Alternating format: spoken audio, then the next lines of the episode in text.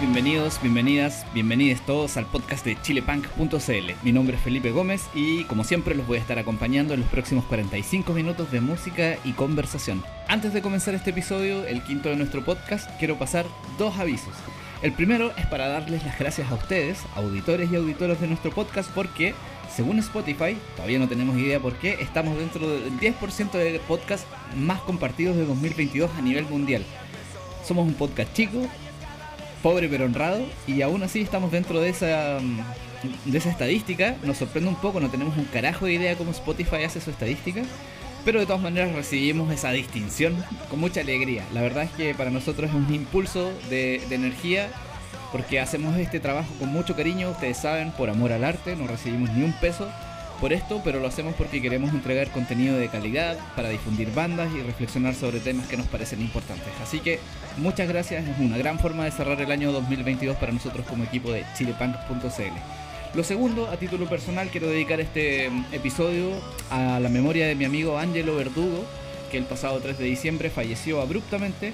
Su familia está pasando por un momento muy difícil, así que a la distancia un abrazo afectuoso a sus amigos, a sus cercanos también porque bueno, nos quedamos con los mejores recuerdos de Angelo. Estamos agradecidos de habernos cruzado en su camino, así que este capítulo está dedicado para él.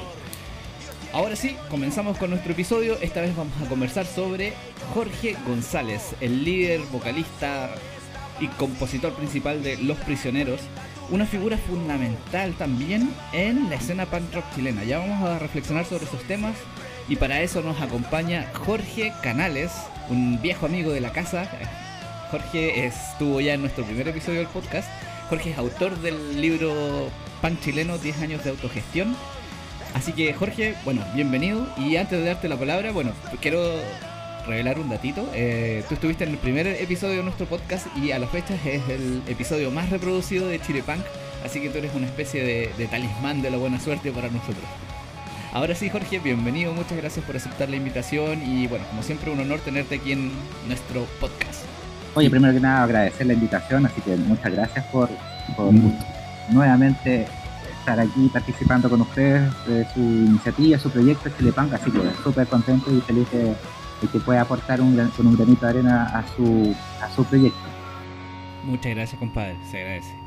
Oye Jorge, hace un ratito atrás, justo antes de, empezar la, conversación contigo, había estado viendo un, un, video de los Vinchucas en YouTube. En realidad es el audio. Y es la primera presentación que tiene esta banda Proto Prisioneros, como la banda precursora de los prisioneros de Jorge González, Nadia y Tapia. Y en esa presentación escuchaba que tocaban Clash City Rockers. Una, una primera referencia a, a la influencia de los prisioneros, ¿no? De Clash. ¿Cómo lo ves tú?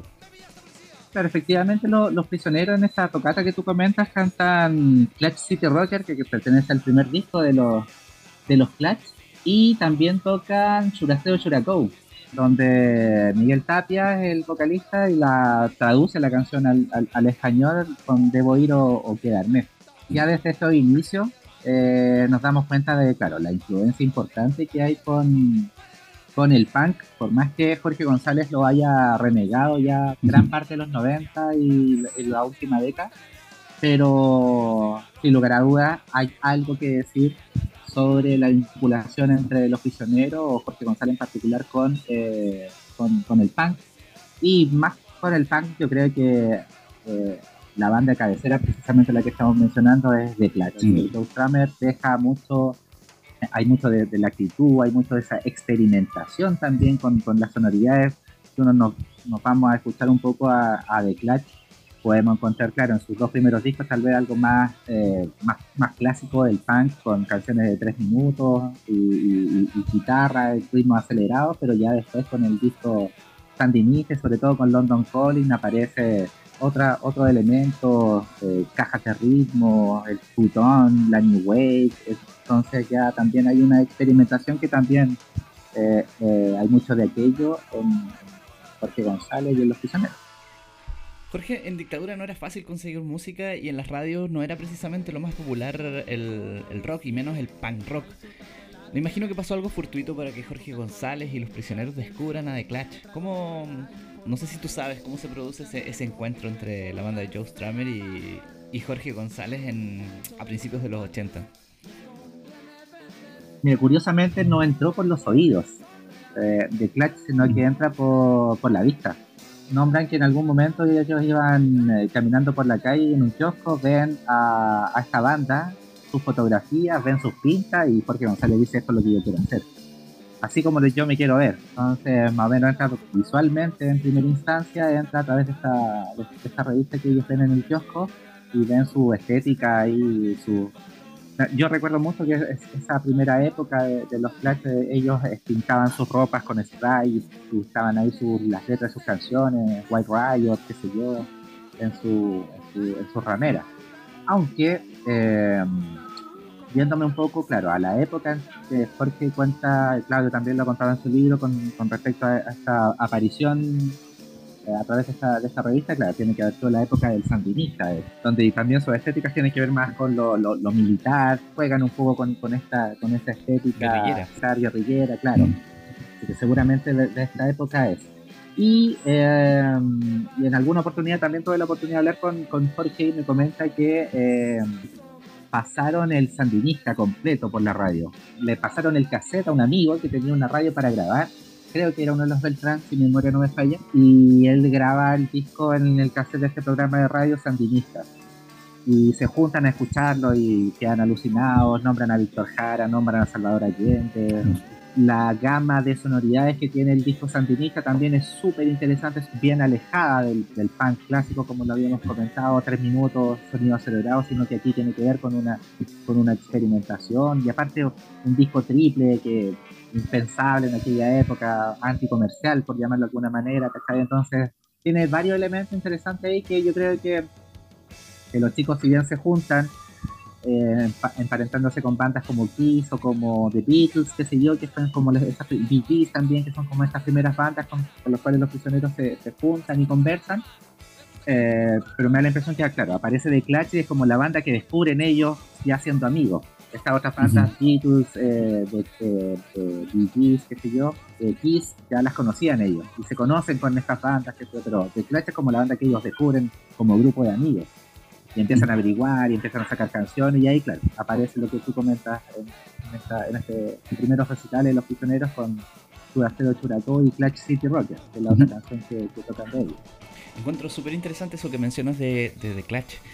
La verdad es que yo como fanático tiendo a, a rotular a The Clutch como una banda punk automáticamente, pero la verdad es bien poco lo que hicieron de punk. Si uno escucha su discografía, los primeros discos tal vez son punk rock, pero luego ya no sé, el sandinista pasan por el soul, el rap, calipso, el pop, new wave.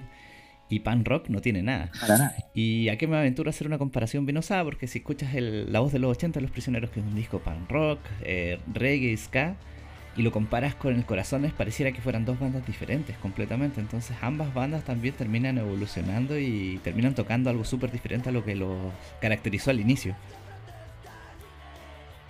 Bueno, de Clutch tiene esto, lo acabas de comentar tú, yo creo que el público eh, más, más, más, conservador, por llamarlo de alguna manera, de, esta sonoridad tres minutos, ritmo acelerado, no sé si estuvo muy contento cuando The Clutch saca este disco sandinista. Incluso London Calling ya está haciendo cosas también que se escapan un poco a aquello. Y los prisioneros tienen esa característica. O sea, la voz de los 80 guitarra, bajo, batería, supermercado, un poco de reggae, un poco de ska, mm. pero está dentro del, rock. De hecho, ahí como que Jorge González en alguna entrevista en el Grande Éxito él comenta y dice, nosotros, yo lo que quería hacer era New Wave, pero no éramos pobres, no tenía plata para comprarme ni sintetizadores ni batería electrónica, entonces la gente nos conoció así, bien, un trío rockero, bien punk. Y él reconoce que los reconoce, que el público lo identifica un poco con este tipo de sonoridades. Mm. Y Pateando Piedras, claro. Pateando Piedras es un disco en mi web, ya están, están mirando a New Order, están mirando a Depeche Mode, eh, están mirando a, a Pet Boys, etcétera. Entonces ahí hay, efectivamente hay otro, hay otro tinte ahí, hay otra, hay otras sonoridades que, mm. inquietan ahí al, al trío.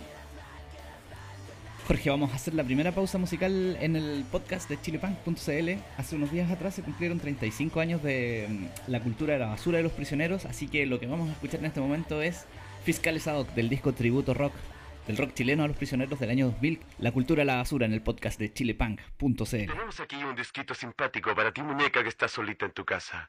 A ver, a ver. Chucha, los fiscales. Escuchando radio, vamos al estadio.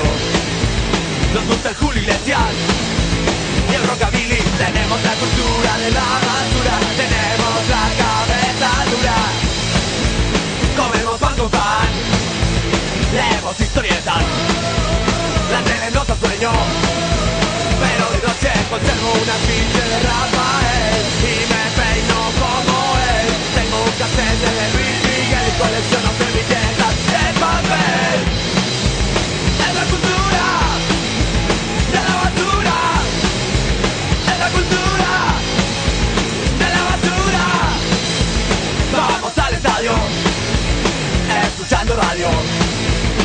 carga Julio Iglesias y acabo look. Odiamos a los jefes de nuestra fábrica, copiamos a los jefes de nuestra fábrica, cenamos con los jefes de nuestra fábrica, marchamos por los jefes de nuestra fábrica.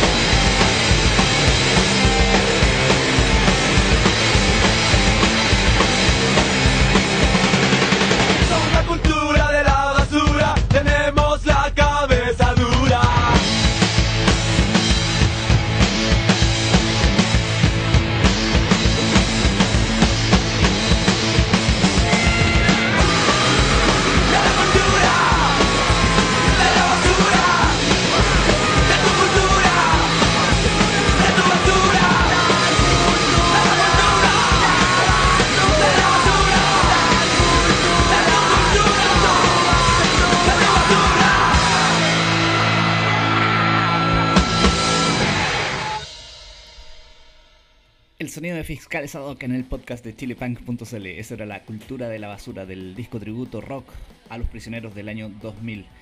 Jorge, en la conversación anterior, en el primer episodio de este podcast, conversamos sobre el origen del punk chileno y cómo las primeras bandas punk ni siquiera se hacían llamar punk porque no tenían muy claro lo que estaban tocando.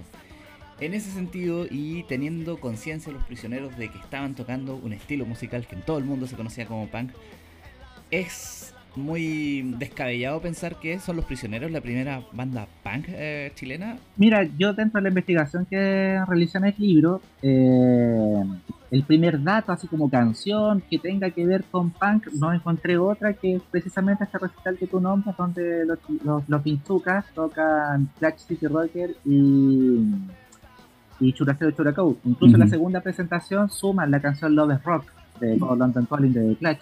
Entonces tenemos tres canciones de una banda nueva que eh, está mirando, ¿cierto? Una banda eh, británica eh, vinculada con el punk. Entonces yo también dentro del libro hablo de que es el primer hito sonoro, más allá de que ya a fines de la década del 70, 78, 79 habían llegado estos extranjeros, hijos de exiliados y tenían esta vinculación con Clotario Blés, las marchas y repartían estos panfletos donde traducían canciones de los Clash, de los Ramones, de los Pistols, etcétera. Eh, pero esto, claro, en la calle. En la calle, está el documental de Justiniano también, Guerreros Pacifistas, donde también entrevista a muchos chicos que tienen indumentaria eh, vinculada con el punk, pero desde la sonoridad, desde la sonoridad, eh, 1900, fines del 82, 83, me da la impresión de que no había un dato antes, salvo la banda Orgasmo, que también está dentro de esos mismos años, antes del 84 ya estaban sonando, y claro, la banda Orgasmo sí eh, eh, se autodefine dentro del género del punk. No así Pinchucas, por ejemplo, no Claro. así Los Prisioneros. No se autodefinen dentro del género del punk. Pero claro, incluso podría nombrarte eh, la banda Goma de Pegar. Ajá. Una, Goma de Pegar, que es una banda del 84 también, que es una banda alternativa, donde está Jorge González, hay dos hermanos de Melipilla y está el Tan Levin de los Pinochet Boys, donde una, ellos Mm. sí decían, nosotros sí hacemos punk. Eh, Carlos Fonseca dice, la primera banda punk que yo veo en Chile es Goma de Pegar, que tuvieron dos presentaciones con suerte, dos o tres presentaciones, alguna presentación con banda 69 y otra incluso con Los Prisioneros. donde Jorge González sale, según Claudio Narea, dice, sale disfrazado de, como de agente ardilla, con un gorro, con unos lentes, con una chaqueta, para que no lo identificaran porque era el vocalista de Los Prisioneros.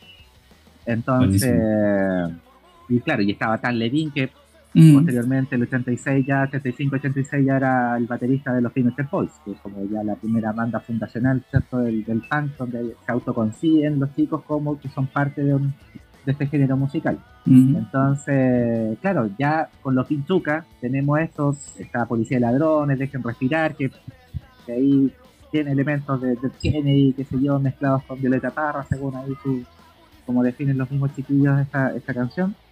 Entonces, vemos que hay eso, pues. están los Pinchuca, los prisioneros también algo tienen, estas letras antisistémicas en donde necesitamos bandera, estas letras contra el canto nuevo en Nunca quedan mal con nadie eh, se hacen cargo de la Guerra Fría, con eh, Latinoamérica son pueblos del sur de Estados Unidos. Entonces, claro, efectivamente hay, hay, hay, hay guiños, hay guiños, hay gestos que, te dicen un poco, claro, algo hay de, de, aquello. Jorge, vamos a la segunda pausa musical de este episodio.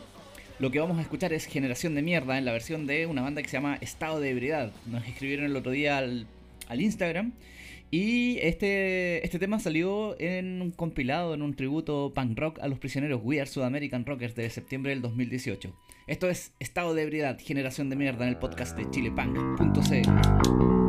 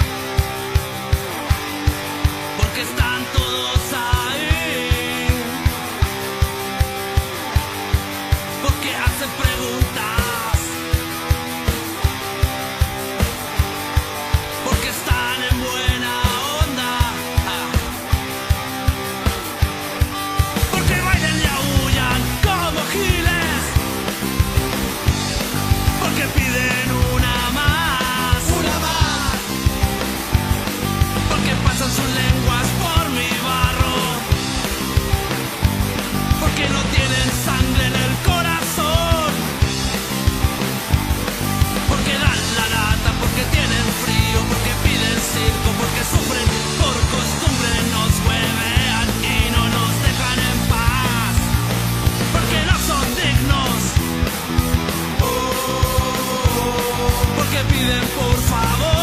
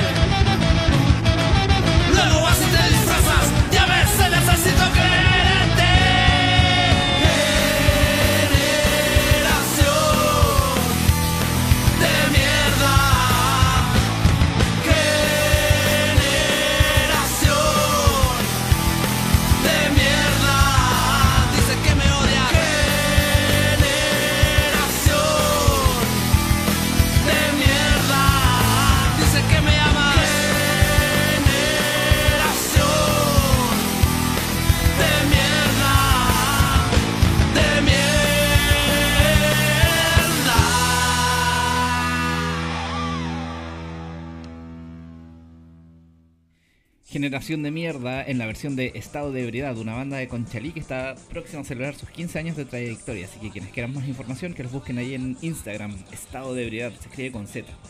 Jorge, a propósito de lo que hablamos recién o de lo que escuchábamos recién, te quería preguntar, eh, hay algo que a mí me llama mucho la atención que actualmente hay muchas bandas que de punk chileno que se identifican con los prisioneros. Y algo que me, me llama la atención es que no son precisamente identificaciones con la época más punk de los prisioneros. Podemos encontrar covers y tributos con incluso con las canciones románticas de, de Jorge González. ¿Cómo ves tú esta relación entre los prisioneros y, y el punk rock chileno? Bien interesante igual la, la, pregunta porque, claro, si decimos que los prisioneros no, no- uno no la puede definir como una banda punk, pero ¿por qué tiene esta llegada con esta con estas bandas que sí se ascriben abiertamente a este género? Creo yo que más allá de la sonoridad, tiene mucho que ver un poco las letras de las canciones.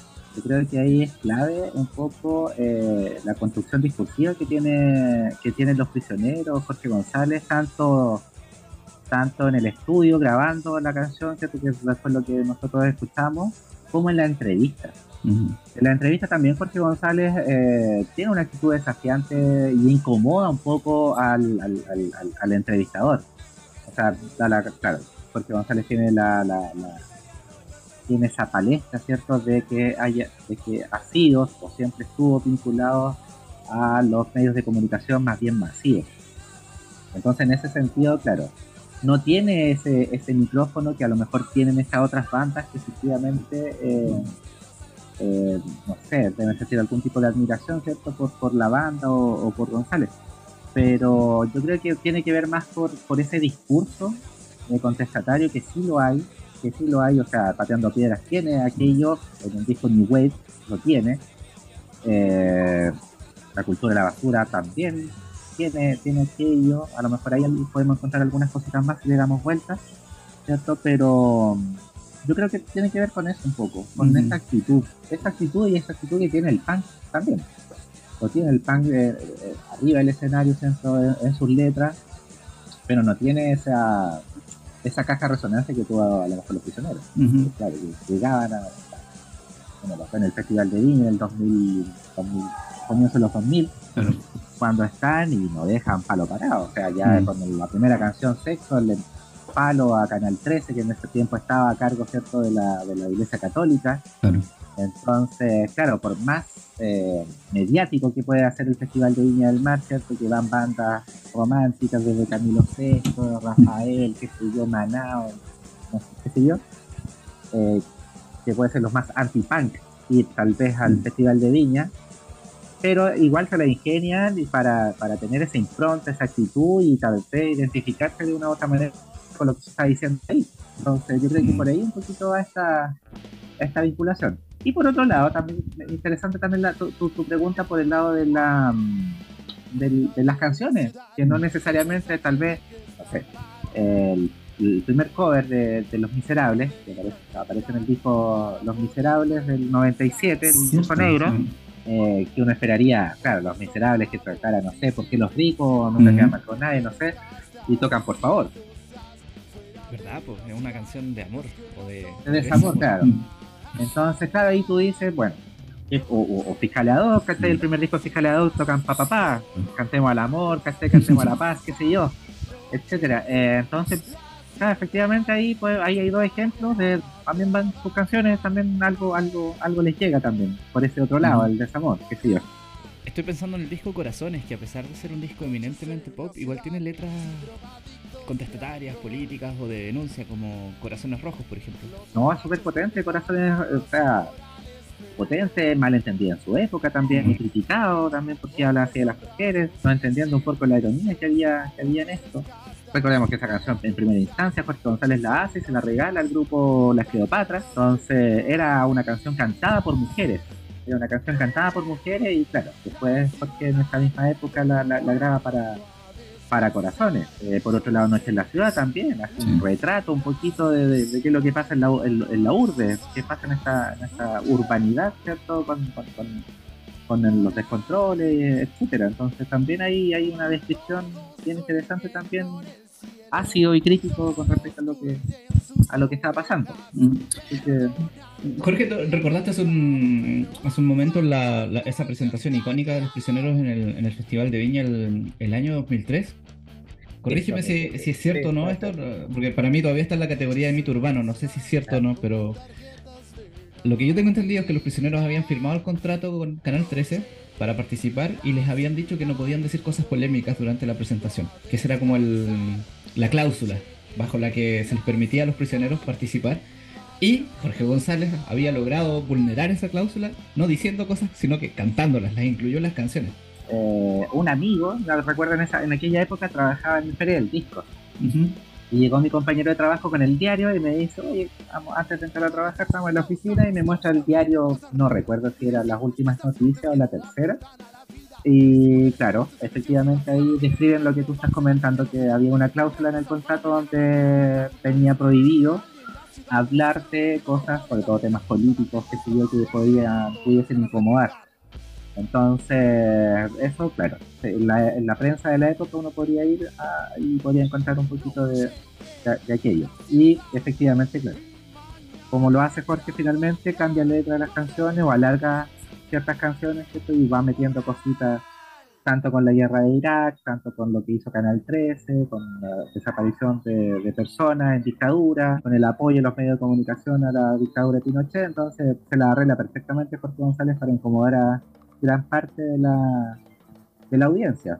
En aquella época estaba muy encrispado el, el clima, sobre todo con los prisioneros, por el hecho de que Jorge González cuando va a Perú, eh, da la casualidad que justo en aquella época la gente de, creo que era la gente vinculada a la marca Luchetti y otras marcas chilenas que trabajan en Perú, eh, habían realizado, no sé, estafa o qué sé yo, pero algo... Me acuerdo perfecto de eso, el mm, Andrónico Lucic, que era dueño de Luchetti, o es dueño, no tengo idea, eh, apareció en un video de Vladimiro Montesinos, que era un colaborador corrupto de Fujimori. Y este tipo registraba todos sus encuentros y recibía coimas y Luchetti recibió un permiso para construir una fábrica en una zona protegida, creo que era un, humedal cerca de Lima, no recuerdo exactamente, pero ese era el, ese era el rollo.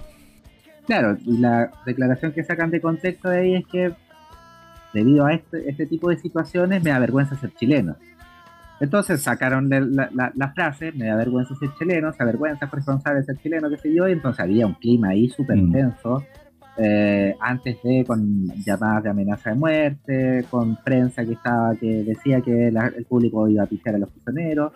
De hecho, parte parte un poco este, este recital de, en, Viña y Jorge comenta antes de, tomar el bajo, ah, fuerte esas, estas por favor, la gente piciando, más picias para los prisioneros, y parten con sexo. Mm. Y ahí para adelante ya la historia eh, eh, sabía, entonces, claro, estaba un poco complicado ahí el clima, clima social ahí. Sí, me acuerdo perfecto que mm, en, en ese festival, mm, no sé si lo siguieron haciendo después, porque nunca fui muy fanático del Festival de Viña, pero eh, en las- los días anteriores, los días previos, eh, había un ranking así como de popularidad de los artistas. La gente mandaba un mensaje de texto por una empresa de teléfono y aparecía cuando aparecían los prisioneros, todos los días iban presentando. En primer lugar, no sé, Arjona, en segundo lugar, bla, bla, bla. Tercer lugar, los prisioneros. Maná. Claro, Maná, claro, que iba a todos los festivales. Y cuando mencionaban a los prisioneros era una pifiadera generalizada, porque claro, no era el público de los prisioneros. Y mm, es chistoso, me acuerdo que Jorge González parte contando una, una historia, como, oye, cuando veníamos a Viña, nos hicieron una encerrona, y todo el mundo... Era súper era súper extraño, y al final era como una, una toma de pelo de Jorge González. Una morada, claro, que estaba la prensa persiguiendo, Eso.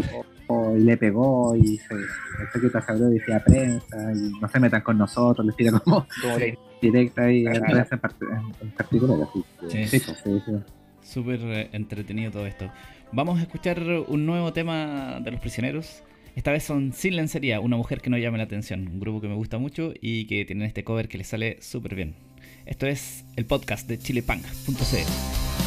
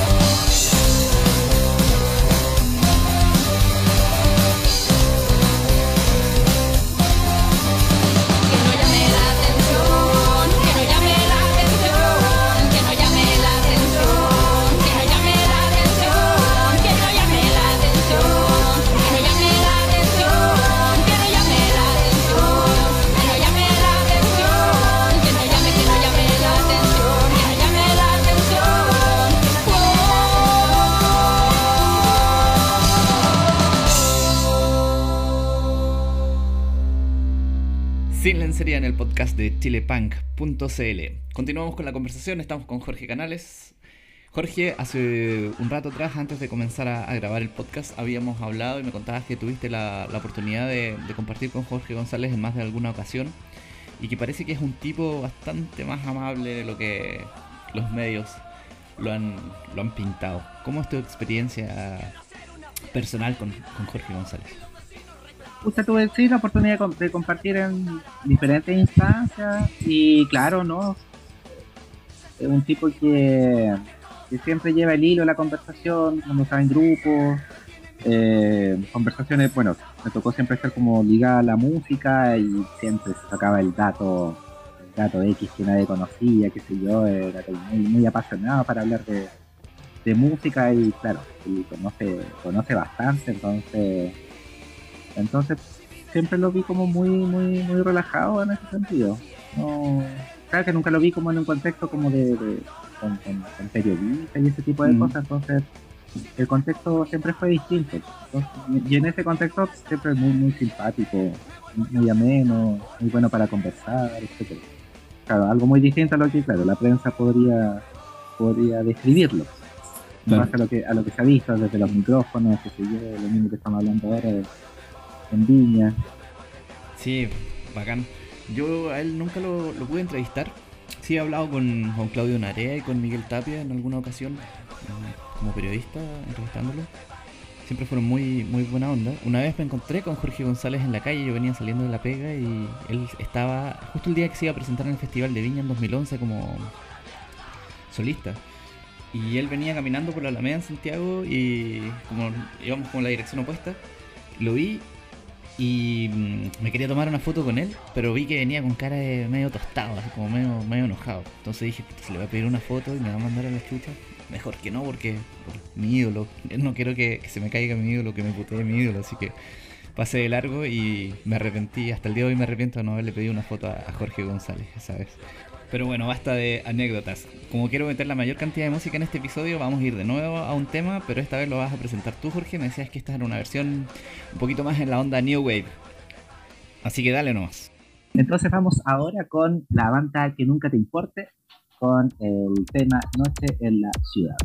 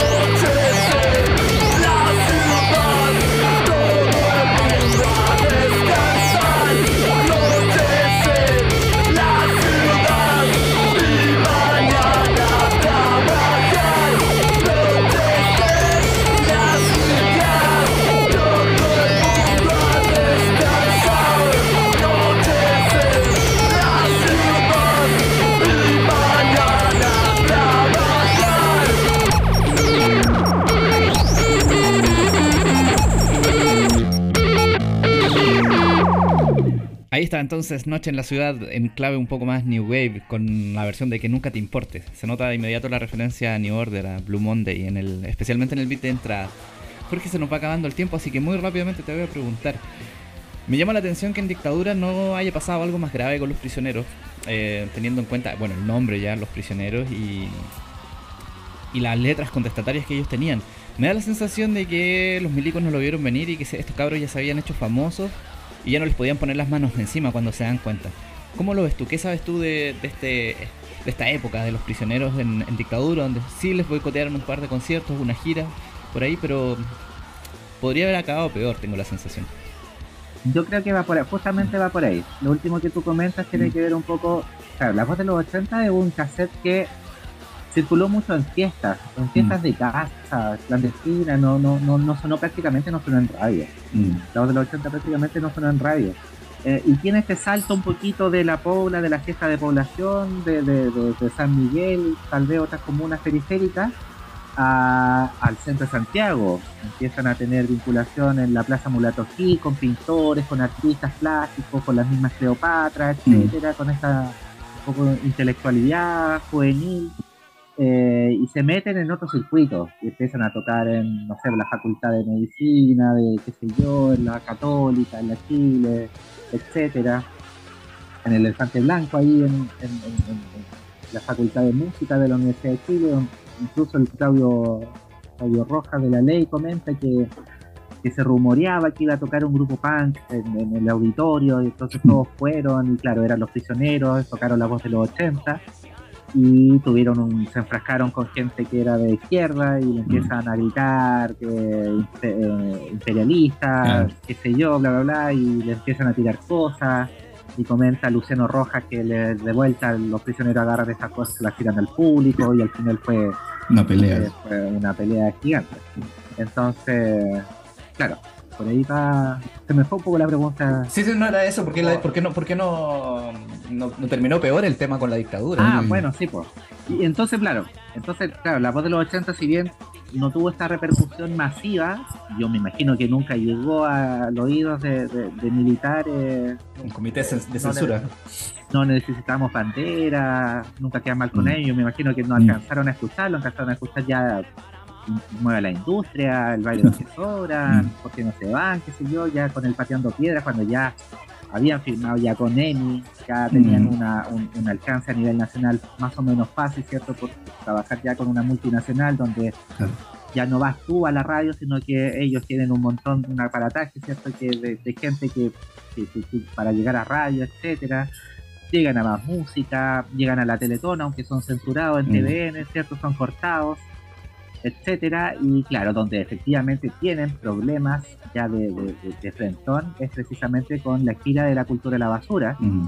porque eh, al recibir la premiación de los, es, que es como los APES de los 90, que recibían mejor disco, mejor canción, etcétera, sé yo, en ese contexto y en esa en esa rueda de prensa, Jorge González dice que van a votar que no y que les cae mal Cecilia Boloco y Jaime Guzmán. Entonces, y votan los micro, votan los premios, Mm. yo, porque no se habían ganado el premio al mejor, no sé si era mejor canción o mejor banda, que la había ganado Cinema, entonces para pintar el mono, dice Jorge. González, nosotros tiramos los premios y claro, y dicen esto, y entonces después de eso, recordemos que eh, los, los gimnasios en Chile estaban eh, administrados por la Lo dije, La DGDER era de los militares, entonces Mm. obviamente mañana tocaban en Talcahuano y el día antes o el mismo día en la mañana la DGDER decía que por seguridad no se podía prestar el espacio. Y así fue como hasta ese, hasta ese entonces la gira más larga de una banda en Chile. eh, finalmente pudieron hacer cuatro presentaciones con suerte. Uf. Entonces, claro, ahí la gira, ahí las lucas también se les fueron. Y ahí fue un poquito, un poquito también se, se nota la internacionalización de los prisioneros. Explotan en Colombia, explotan en, en Venezuela, explotan en Ecuador, Mm. etcétera. El- llegan a tocar a México eh, también. Hay el libro de Cristóbal González también en Latinoamérica es grande, ¿no? Latinoamérica es grande, es un excelente libro para averiguar justamente en esta época donde hay muchas más, más, más presentaciones afuera que, que- que- que en Mm. Chile. Jorge, lamentablemente se nos va acabando el tiempo. Quiero darte las gracias otra vez por estar acá en este podcast, por compartir con nosotros todo lo que, lo que conoces sobre este tema. Y antes de despedirme, quiero preguntarte, el libro Punk Chileno, 10 años de autogestión, que puede ser un excelente regalo de Navidad, ¿se encuentra disponible todavía en algún lugar? Sí, no, todavía está disponible a través de Editorial Camino. Eh, en la página de Editorial Camino también están los puntos de, de venta del libro. Eh, llega eh, directamente también a tu domicilio si lo compras a través de la página. Así que súper bien, todavía viene con el disco, que viene el tema de la floripondio, fiscales ad hoc, tu- eh, políticos muertos, anarquía, etcétera, con un disco de regalo, así que eh, súper bueno, sobre todo para, como regalito de fin de año. Oye Jorge, muchas gracias por, por esta conversación. Como siempre, un montón de datos interesantísimos. Para, estoy seguro que la gente que, que le gusta a las que le gustan los prisioneros tanto como nosotros va a disfrutar mucho de este, de este episodio. Así que te doy las gracias por, por participar. Y bueno, ya tú eres amigo de la casa aquí en Chile Punk, tanto en la página como en el podcast. Así que bienvenido cuando tú quieras. Aquí están las puertas abiertas. Por mi parte me despido, eso es todo, el quinto episodio del podcast de Chile Punk, les deseamos feliz fin de año, muchas gracias otra vez por compartir este podcast, por darle like, por comentar en las redes sociales y nos vamos a estar viendo, espero, durante enero, ¿qué digo? Viendo, escuchando, tal vez en enero, así que un abrazo y que tengan bonitas fiestas de fin de año, cuídense mucho.